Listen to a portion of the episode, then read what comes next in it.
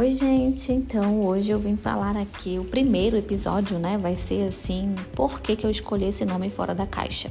É claro que depois eu posso mudar, enfim, colocar outro nome ou deixar somente o meu nome, né?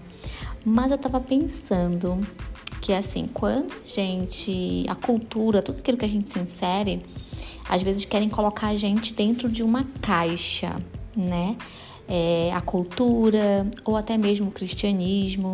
Às vezes, né, parece uma caixa, querem colocar, moldar a gente. Então, o mundo fala como a gente tem que se vestir, como a gente tem que falar, é, o que não dizer, né, como se comportar e etc. E sabe, por um tempo a caixa, ela não é ruim. Por um tempo a caixa ela é para proteger até as coisas, sabe? Eu me eu me mudei recentemente, né? E eu tive que ter muitas caixas para colocar tudo aquilo que tinha de roupa, brinquedo das minhas filhas e tudo mais.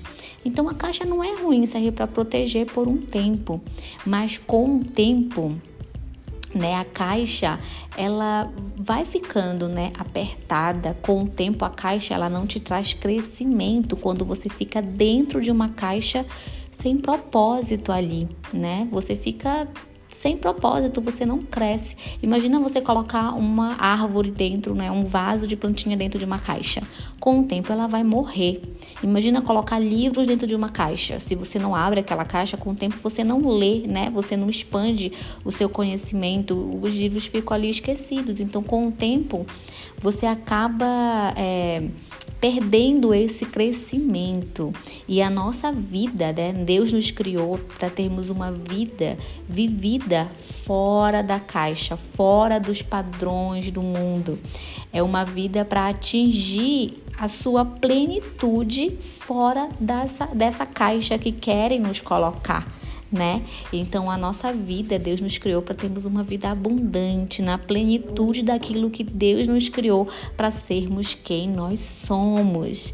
Então era isso que eu pensei assim quando deu esse nome fora da caixa e tudo aquilo que a gente vai falar, eu quero que você pense fora da caixa, fora da religiosidade, sabe? A religiosidade, por exemplo, nos coloca dentro de uma caixa, né? Mas aqui você vai encontrar é, conversas e assuntos para você pensar realmente fora da caixa. E é isso, gente. O que, é que vocês acharam? Esse foi o nosso primeiro episódio. Até o próximo. Tchau, tchau.